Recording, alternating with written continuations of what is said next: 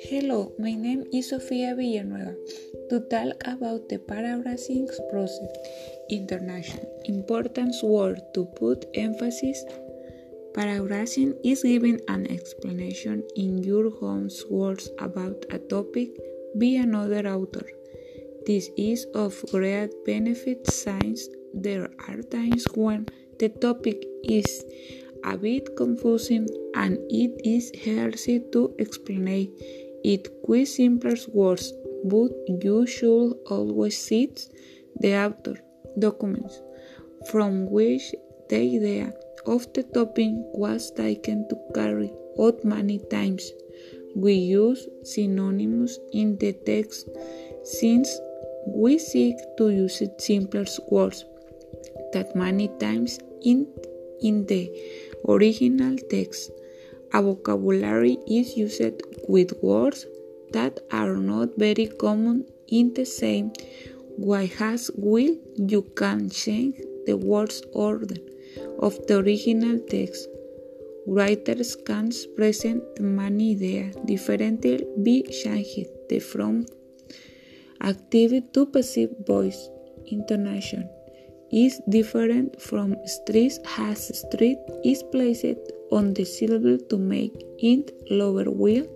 Intonation is the speed with which word from respect punctuation marks allow the text to be interpreted, thus improving the topic of the voice with which sentence is pronounced. Emphasizing helps us to give a words a more precise meaning with the aim of intensive a word of sentence with the hearing of the characters over the other objective. It is emphasized with the structure of the sentence or be given the word in the bold that you want to emphasis. A function word is the one that connects the content words. They are great helps. They helps to complete the idea, but they do not provide as much information. They are of benefit to use to express the attitude or mood of the speaker.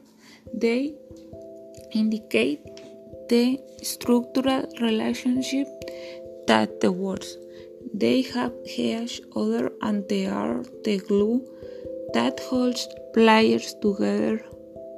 Will the content words is the one that expresses the most important ideas in a sentence. It stands out because they give us concrete information context words, including among them noun and the verbs has high as other types of words.